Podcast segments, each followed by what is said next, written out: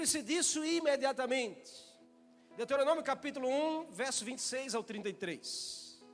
O livro de Deuteronômio é um livro que fala da lei, pela segunda vez, porque em Êxodo você vai ver Deus estabelecendo a lei através de Moisés, em número você vê Deus estabelecendo as leis, e aqui Deus renova para o povo mais uma vez. Esse trecho que nós lemos foi um alerta de Deus para o seu povo. Se você leu os versículos anteriores, como começa o capítulo 1 de Deuteronômio, o povo está à porta da terra prometida. 40 anos, no quadragésimo ano, no décimo primeiro mês, no primeiro dia, Deus fala com o seu povo, e Moisés aqui está relatando. Moisés está dando o sermão do que Deus falou. E aí Deus estava alertando o seu povo: se livre disso, ou vocês ficarão de fora da terra. Livre-se dessas coisas, ou vocês não entrarão na terra prometida. Livre-se dessas práticas, ou vocês ficarão de fora da promessa que eu tenho para vocês. Aqui foi o discurso de Moisés nas planícies do Moabe, onde o povo estava acampado e prestes a entrar na terra prometida. 40 anos se passaram, desde que o povo saiu do Egito, peregrinando no deserto, 40 anos, o povo vendo Deus fazer milagres, 40 anos o povo vendo Deus cuidar das próprias roupas, porque a Bíblia diz que a roupa das pessoas não envelhecia. 40 anos, Deus mandando pão do céu, mandando carne através de aves, tirando água da rocha, Deus abrindo o mar, Deus colocando uma coluna de fogo à noite para o povo não morrer de frio. Deus colocando uma nuvem sobre o sol para o povo não morrer de calor do dia, Deus fazendo milagres extraordinários durante 40 anos. É uma vida, irmãos. 40 anos é uma vida. 40 anos se renova. Duas gerações. 40 anos se passaram. O povo saiu do Egito, estava à porta da terra prometida. Porém, ali Moisés lembra que esse povo, eles foram dominados pela incredulidade. As portas de entrar na terra prometida, as portas de tomar posse da promessa de Deus, as portas de viver um milagre, as portas de ver mudar a sua história. O povo foi dominado por uma incredulidade, o povo foi dominado por uma frieza, as portas de ver Deus fazer aquilo que ele tinha prometido quando tirou o povo da escravidão do Egito. Eu e você, irmãos, temos promessa de Deus. Escute, você a sua casa. Isso não é chavão que você diz, ah, mas não aguento mais ouvir isso. Não, isso é verdade bíblica. Deus se tirou do Egito. O que, que o Egito? O Egito representa um lugar de escravidão. Deus nos arrancou do lugar da escravidão. Porque Deus tem uma terra prometida para mim e para você. Você crê nisso? Essa terra prometida é a Nova Jerusalém, que a Bíblia vai falar. O lugar que Jesus foi preparar para mim e para você, uma morada para que eu e você possamos estar nela, uma terra que Deus prometeu para que eu e você possamos estar nela. E a gente vai levar uma vida para chegar nela, irmãos. A não ser que Deus resolva te chamar antes. Mas a gente leva uma vida para chegar nessa terra. O povo estava uma vida para chegar na terra que Deus prometeu. Mas ali as portas de tomar posse, as portas de chegar lá, as portas de acontecer, irmãos, se a gente não tiver cuidado, a gente pode ser roubado. A gente pode perder tudo em um instante. Por isso que o tema dessa mensagem é livre-se disso imediatamente. Moisés ele diz aqui que o povo foi dominado pela incredulidade e a incredulidade desagradava ao Senhor, que prometeu aquela geração. Deus desagradou tanto do povo, porque o povo estava às portas de entrar na terra, mas a, a palavra de Moisés aqui é que o povo estava nas suas tendas, falando coisas que não devia. O povo estava distraído, olhando para lugares que não devia, com medo de coisas que não deveria ter medo. E aí a Bíblia vai dizer, versículos depois, que quando o Senhor ouviu o que vocês diziam, Moisés dizendo ao povo, quando o Senhor ouviu o que vocês diziam, irou-se e jurou: ninguém dessa geração irá entrar na terra da promessa. As portas da terra, as portas da promessa. A incredulidade, a frieza, gerou algo no coração do Senhor, ao ponto do Senhor dizer: essa geração não vai entrar na terra prometida. Não me agrada dar a promessa a esse, essa geração. O Senhor tem grandes e maravilhosos projetos para cada um de nós.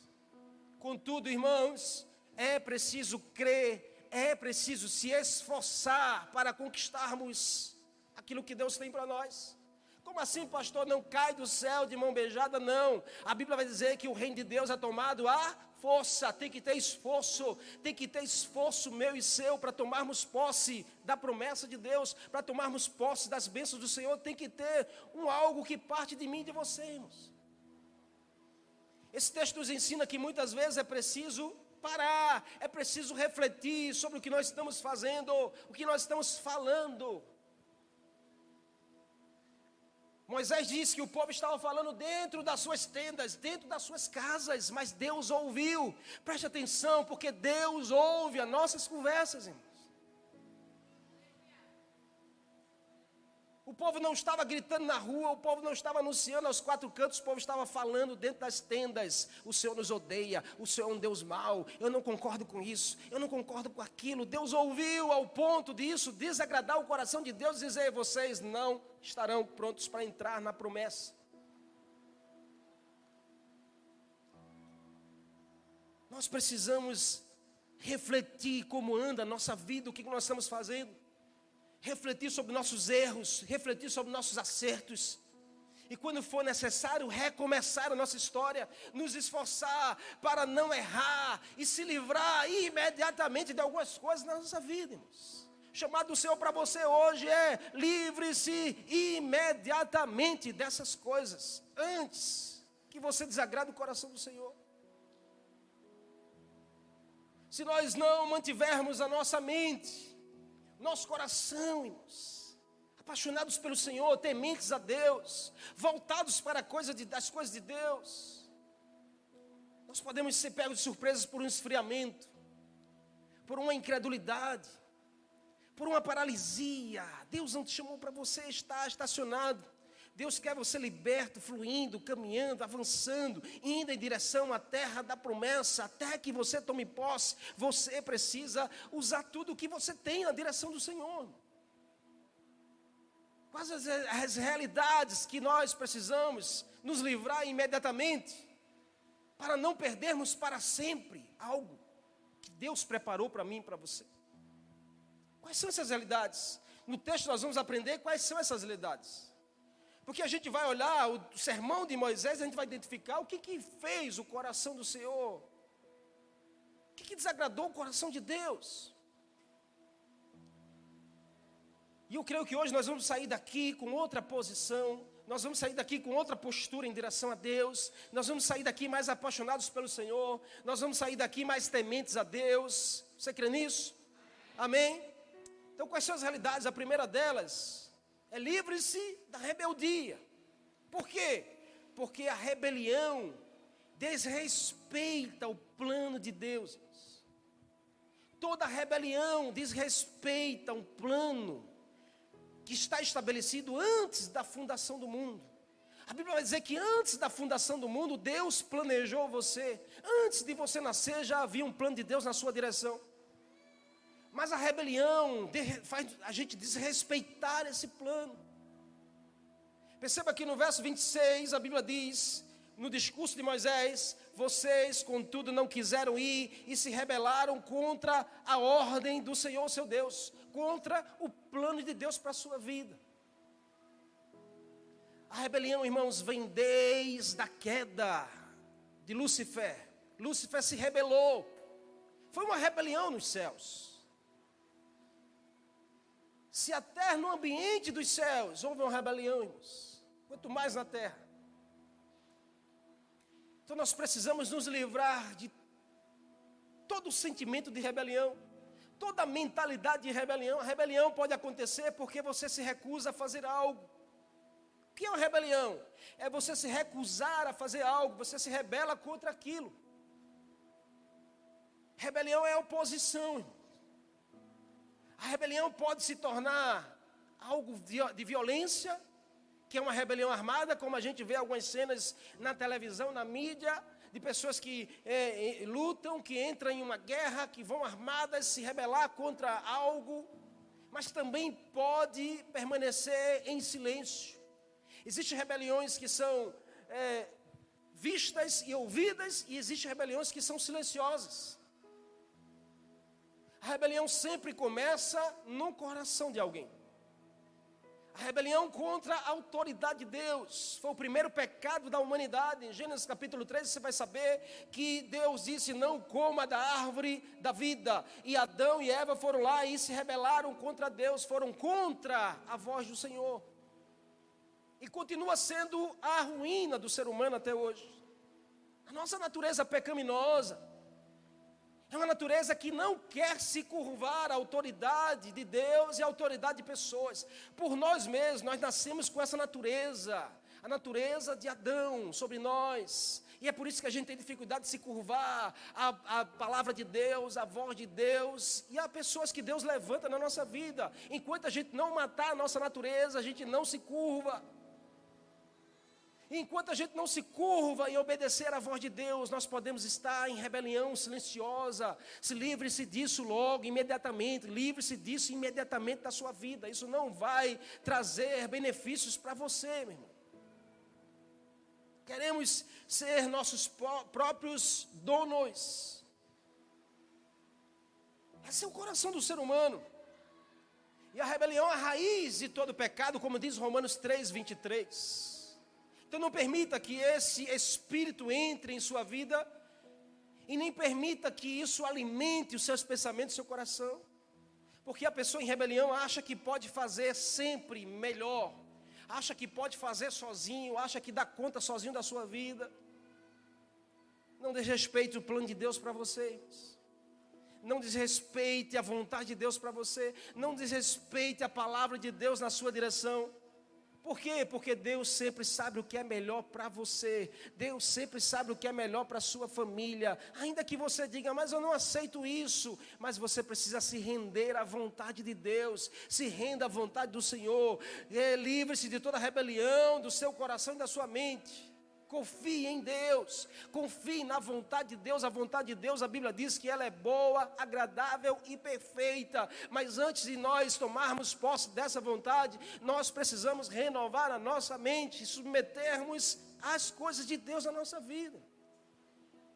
Escolha morrer, escolha morrer Escolha morrer em Deus e você vai nascer de novo com uma outra natureza. Quem é nascido de novo não tem espaço para rebeliões dentro do seu coração. Quem é nascido de novo se submete a Deus e às autoridades que Deus constitui. Você está me entendendo, amém?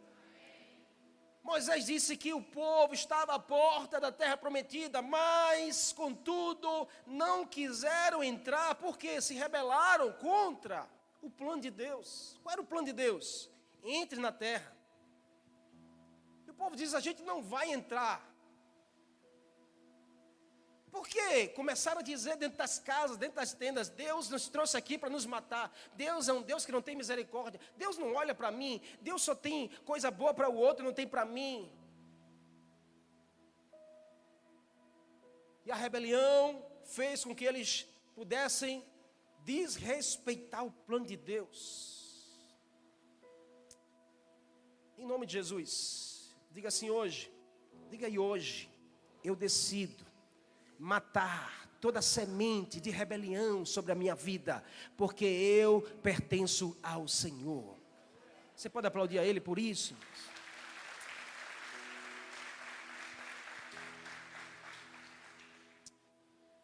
Em nome de Jesus, cuide disso. Cuide disso. Porque o diabo ele continua trabalhando ainda nesse tempo. O diabo não descansa, a semente do diabo é a mesma que ele plantou nos céus. Mas lembra que ele foi expulso do céu. Porque Deus, ele não se agrada de rebelião. Rebelião não é algo de Deus. Então a gente precisa matar a nossa natureza. Eu não estou dizendo que você tem que concordar com tudo. Mas eu estou dizendo que você tem que se submeter a tudo que é de Deus para a sua vida. Então, se a velha natureza quer ressuscitar, deixa ela morta. Porque você agora é uma nova criatura em Cristo. E se você é uma nova criatura em Cristo, as coisas velhas, ou seja, o velho homem, a velha mulher que se era rebelde, que se rebelava, que não se submetia, que não tinha ninguém que pudesse mandar, dar a direção, não, não baixava para ninguém, morreu. Agora você é a nova criatura em Cristo, e as coisas velhas passaram, e eles que fez, fazem nova todas as coisas na sua direção. Amém? Em nome de Jesus. Então não fique fora Diz essa pessoa que está ao seu lado, não fique de fora da promessa de Deus, porque por conta de um coração rebelde.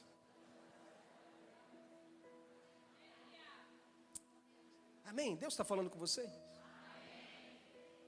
Deus preparou um lugar para você, a sua casa. Jesus foi preparar um lugar, e ele disse: quando o lugar estiver pronto, eu vou voltar e buscarei você. Mas ele precisa nos encontrar prudentes, nós precisamos encontrar nos esforçando, permanecendo, constantes. Precisa nos encontrar prontos, para quando Ele vier, a gente está pronto. Amém? É igual aquela palavra, a parábola das dez virgens. Cinco, a Bíblia diz que eram loucas, nécias. Cinco eram prudentes. Qual era a diferença? Todas tinham azeite. Mas a diferença é que cinco tinha reserva cinco estava pronta, cinco estava em prontidão, cinco estava constante, cinco estava perseverante, se esforçando até a volta do noivo.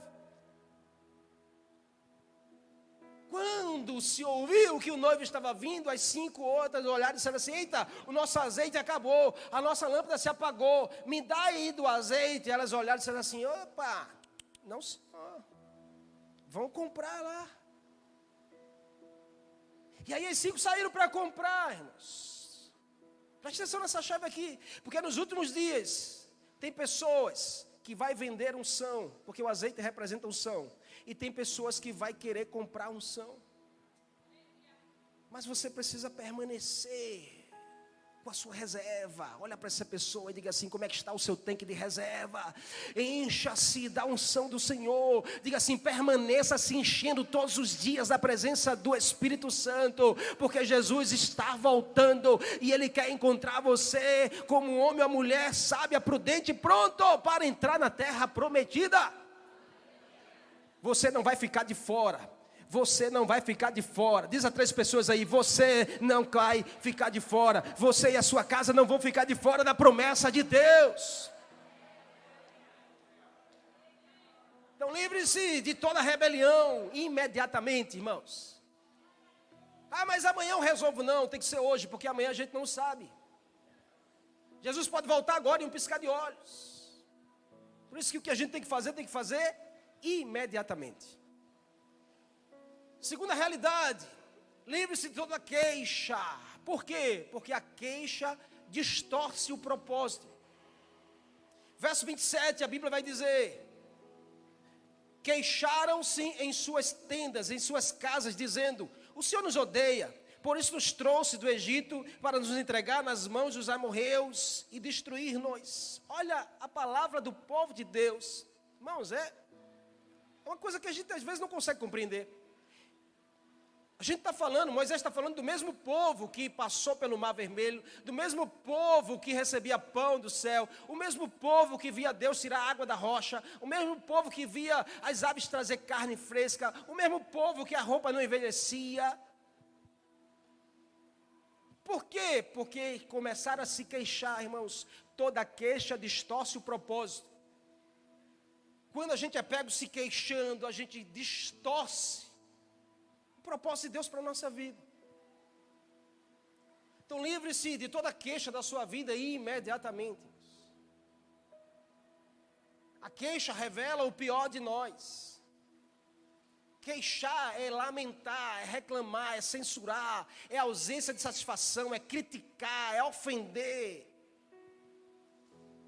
Não é dar uma opinião, porque uma coisa é eu dar uma opinião sobre um assunto, sobre uma, um acontecimento, sobre uma realidade, a outra coisa é eu ser pego me queixando. Essa prática vai distorcer o propósito de Deus para a sua vida e a sua família. Deus tinha planos para o povo conquistar a terra prometida. O plano de Deus era sair do Egito e vá para a terra da promessa, uma terra que emana leite e mel. Está lá na Bíblia. Deus tinha planos e o plano de Deus não muda, o plano de Deus continua. Deus não tem plano B, Deus só tem um plano, é o plano A, e ele vai se estabelecer na sua vida. Queira o que vier, aconteça o que acontecer no meio do caminho, pode ter deserto, pode ter problema, mas o plano de Deus não muda na sua direção. O que muda somos nós, a direção do plano de Deus. Então, se queixar não vai resolver, se queixar não vai aliviar a sua vida, se queixar vai distorcer o propósito. A voz do Senhor era de amor, sempre foi. Mas a ausência da satisfação, a presença da reclamação do povo nas tendas, faziam eles ouvir uma voz de ódio, não de amor. Porque o povo dizia: Deus nos odeia. Deus nos trouxe aqui para nos entregar os, ama, os amalequitas, para nos fazer morrer nas mãos dos inimigos. A voz que chegava no ouvido dessas pessoas era outra. Por quê? Porque a queixa nos faz ouvir uma voz que não é de Deus. Eles diziam: O Senhor nos trouxe aqui para nos matar. Mas em nome de Jesus, Deus iria planejar algo ruim para os seus filhos. Deus iria planejar algo ruim para o seu povo. Pode Deus planejar algo ruim para você e a sua casa? Nunca, porque Deus é bom e a bondade de Deus permanece para sempre. Deus não planeja destruição nem morte para você. Deus não ia planejar nunca algo de ruim para os seus filhos. Propósito de Deus não era aniquilar o povo, mas dar-lhe a terra prometida. Claro que na terra havia gigantes, na terra havia dificuldades, mas o maior gigante não estava em Canaã, o maior gigante estava no coração daquelas pessoas. O maior gigante era a reclamação dessas pessoas. Quando nós discordamos, nós somos tentados a acusar, a ofender, a desconfiar, a desrespeitar, a reclamar. Nós somos tendenciosos a culpar. Quando nós queremos apenas nos queixar, irmãos. E aí, tudo isso para proteger a nós mesmos. Porque é muito difícil admitir que nós erramos. É muito mais fácil a gente admitir que o outro erra. O outro errou. A culpa é do outro. A culpa de Deus está assim é do outro. Mas Deus, nessa noite, Ele não quer você se queixando, porque toda queixa distorce o propósito. Deus quer você adorando, Deus quer você buscando a presença dEle, Deus quer você agradecendo e não se queixando. Irmãos. Agradeça. Mas o tempo está ruim, pastor, agradeça. Mas os dias são difíceis, agradeça. Mas a crise bateu na minha porta, agradeça, é agradecendo que Deus vai mudando, é agradecendo que Deus vai abrindo um novo caminho, é agradecendo que Deus vai fazendo algo na sua direção, na sua família, mas reclamando, você está limitando o agir de Deus. Então livre-se da queixa. Eu quero te dar um conselho, igreja do Senhor. Não empreste seus ouvidos para pessoas que chegam para reclamar da obra de Deus. Empreste seus ouvidos para as pessoas que chegam para te chamar para fazer a obra de Deus. Se chegar alguém para te chamar, vamos fazer a obra de Deus, você tem que emprestar os seus ouvidos e dar suas mãos e o seu coração. Mas não seja contagiado por uma queixa, porque toda queixa distorce o propósito. Diga assim: toda queixa distorce o propósito de Deus. Deus tem sonhos com você e com a sua casa. Tenha cuidado com interpretações erradas de situações certas. Tudo que Deus faz é bom. E tudo que Deus permite é necessário para a sua vida. Então agradeça a Deus. Amém? Diga assim a partir de hoje: eu vou agradecer mais e reclamar menos. Você pode dar um amém por isso? Amém. Mas está dizendo que o povo estava se queixando. E aí eles não conseguiam ouvir a voz de amor de Deus para a sua vida e a sua casa. Essa é uma realidade que nós precisamos nos livrar imediatamente. Terceira realidade que a gente conta no texto: livre-se do pessimismo. Por quê? Porque o pessimismo desencoraja o seu espírito. Irmão. Verso 28, o texto vai dizer que para onde nós iremos?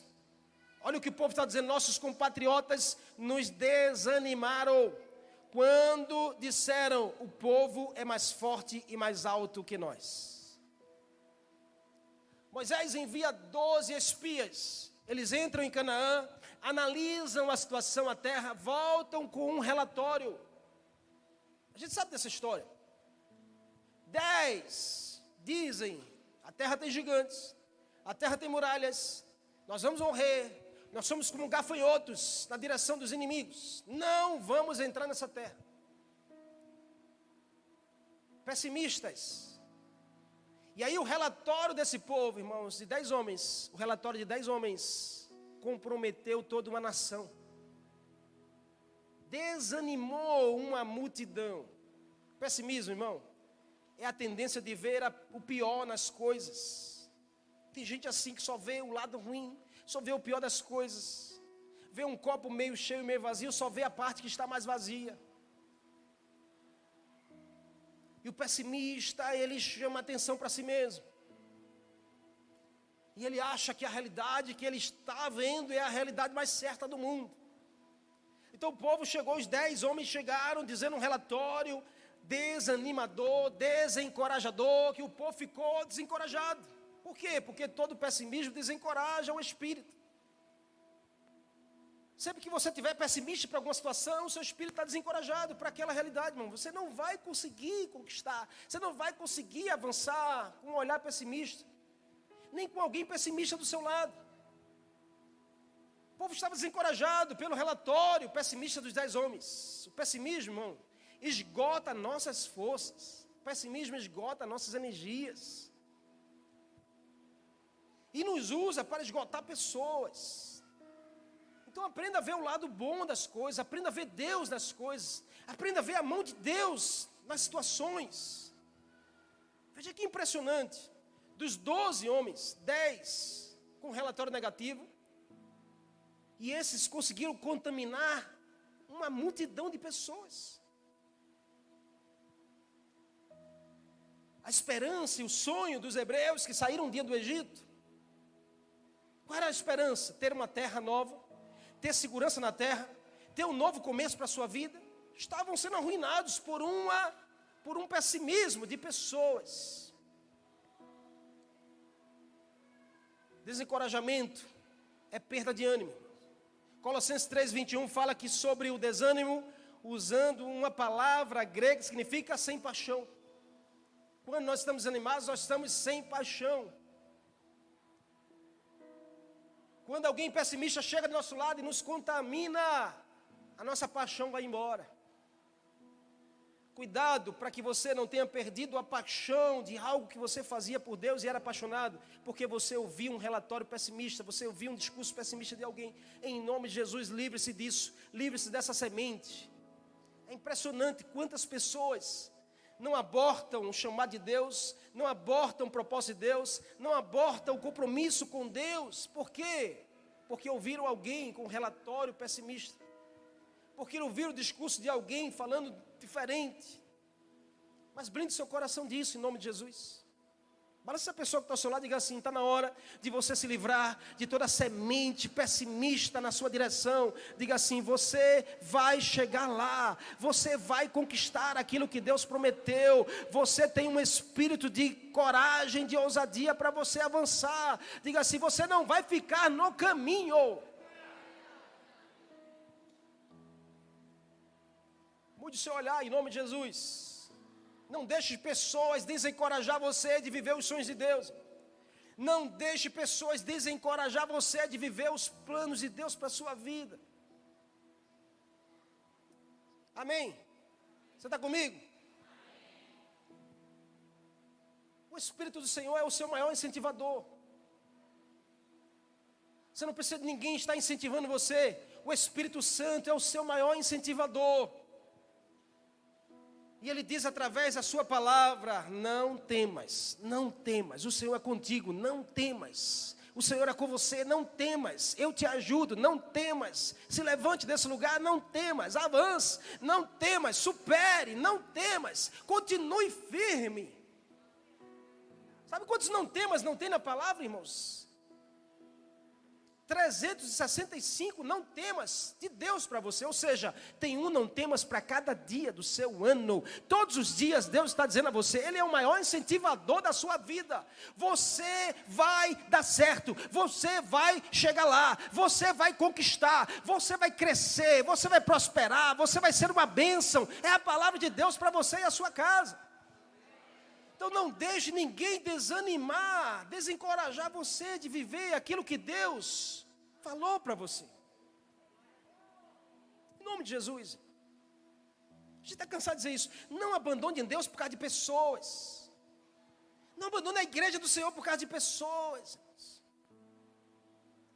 Deus é o teu maior incentivador. O Espírito Santo é o teu maior encorajador. Ele tem uma palavra viva para você todos os dias. Então sai desse lugar em nome de Jesus. Você vai viver coisas novas em Deus. Livre-se do pessimismo. Livre-se do pessimismo imediatamente. E por último, aqui, livre-se de todo medo. Por quê? Porque o medo desconsidera a presença de Deus. O medo faz a gente desconsiderar que existe uma presença poderosa, que existe uma presença conosco. O medo faz a gente desconsiderar que a gente pode estar andando pelo vale de sombra e morte, mas Ele está comigo. Se eu estou paralisado com medo, é porque eu estou desconsiderando a presença poderosa de Deus comigo.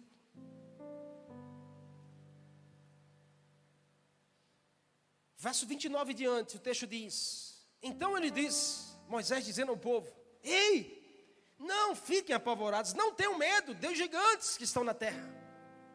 Porque o povo diz assim: ah, os onze, os dez espias voltaram de lá dizendo que tem gigantes. Tem um povo lá que é muito valente. Nós somos como gafanhotos na direção desse povo, então a gente vai morrer, a gente vai voltar. Moisés diz: não tenham medo. Por quê? Porque a mesma presença que tirou vocês do Egito é a mesma presença que vai com vocês até a terra que ele prometeu. A mesma presença que tirou você do lamaçal de pecados é a mesma presença que sustenta você de pé. Você só não pode é desconsiderar a presença de Deus na sua vida. O Deus que estava pedindo ao povo, porque Deus disse ao povo: chegou a hora, tome posse da terra. O pedido de Deus não era sem precedências porque Deus estava com o povo. Mas tem gigantes, mas maior é aquele que está conosco. Mas tem muros muito altos, mas maior é aquele que está conosco.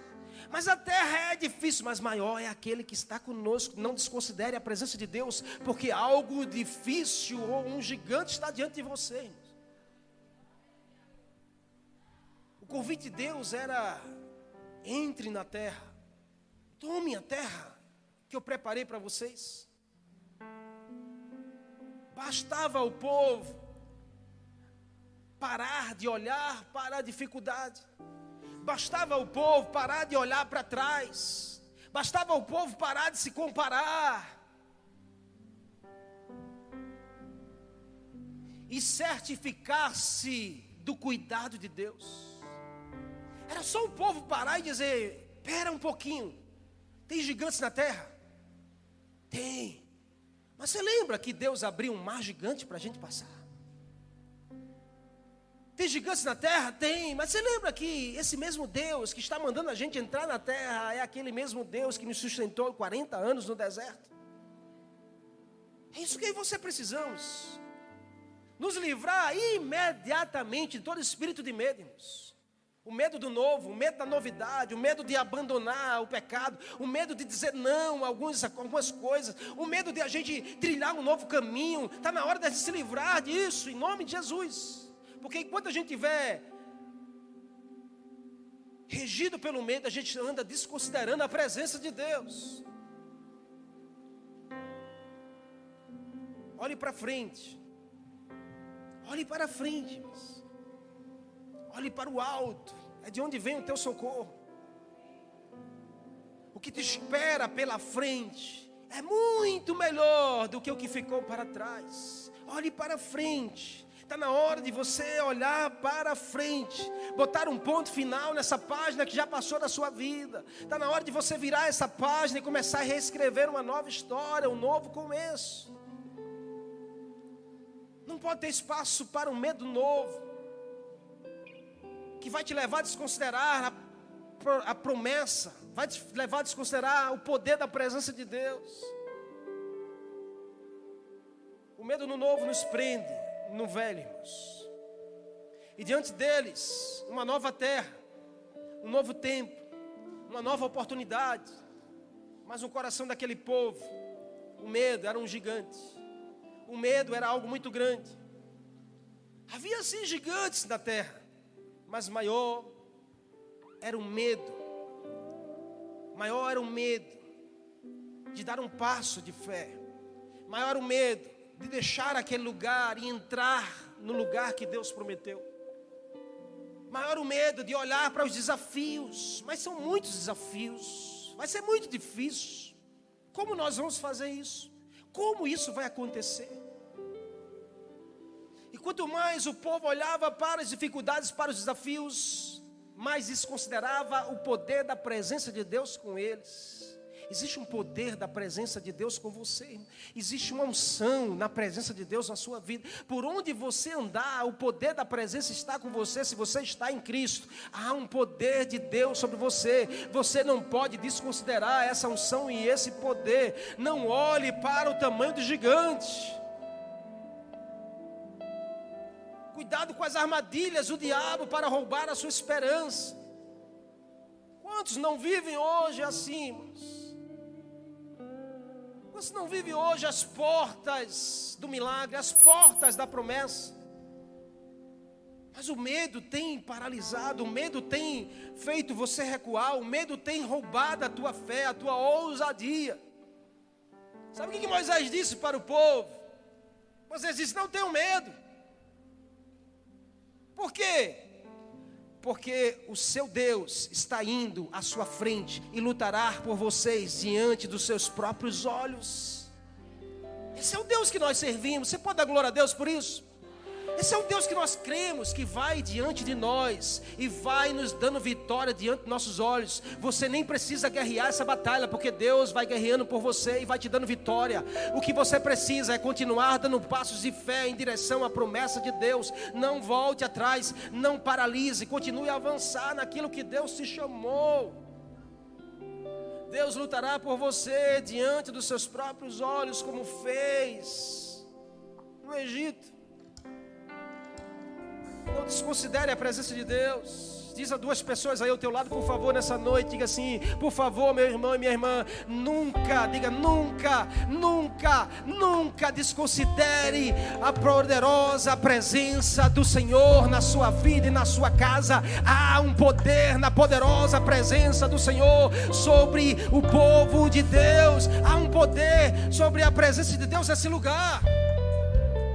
Livre-se imediatamente de todo medo.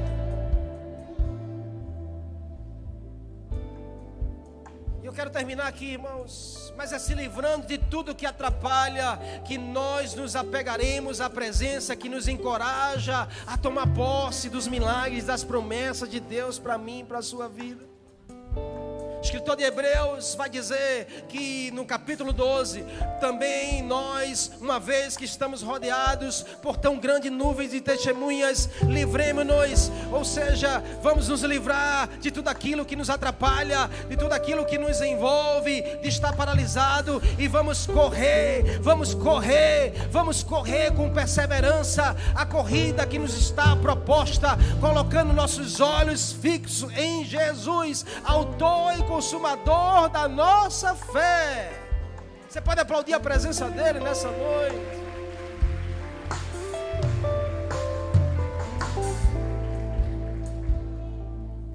Irmãos, esse texto é tão forte que a Bíblia diz que o povo estava tão perto, tão perto de chegar na terra prometida. E por uma decisão ficaram tão longe de entrar na promessa. Essa é uma realidade de hoje. Essa é uma realidade de hoje, urgente. Urgente. Nós precisamos nos livrar imediatamente de algumas coisas. Tão perto, tão perto, e ao mesmo tempo ficou tão longe. Porque o texto vai dizer que Deus disse: vocês não vão entrar na terra prometida. Só quem vai entrar, aí ele diz: só quem vai entrar é Caleb e Josué. Por quê? Porque Caleb e Josué decidiram se livrar de tudo aquilo que estava atrapalhando.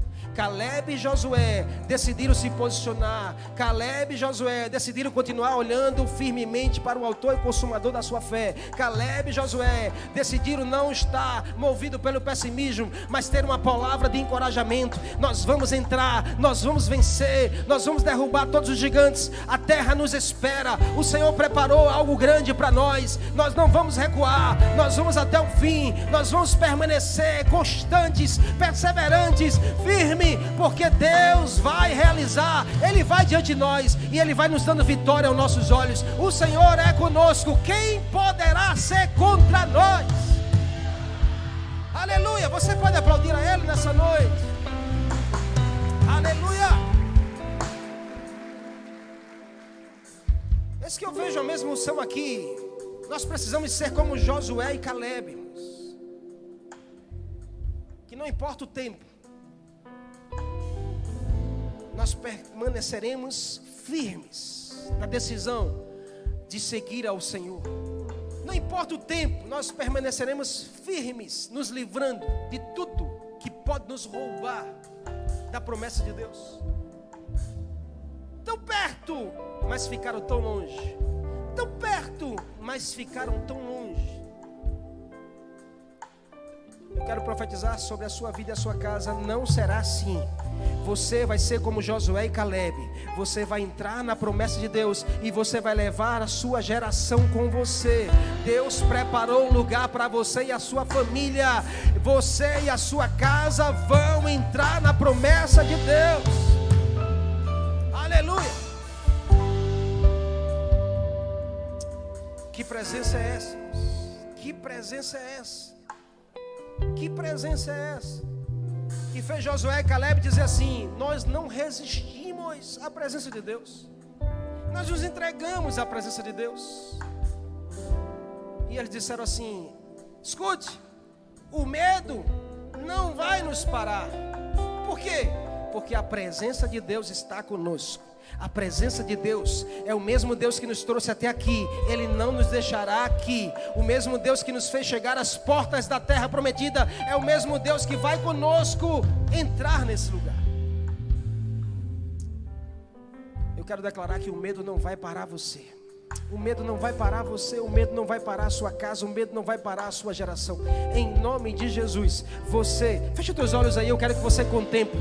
Você contemple você e a sua casa no lugar que Deus preparou. Você e a sua casa na terra da promessa. Você e a sua casa na nova Jerusalém, contemplando as bênçãos, o lugar onde não haverá mais choro, não haverá mais doença, não haverá mais tristeza, não haverá mais lágrimas. O lugar em que a presença de Deus reina ah, você e a sua casa estão sendo guiados pelo Senhor para esse lugar.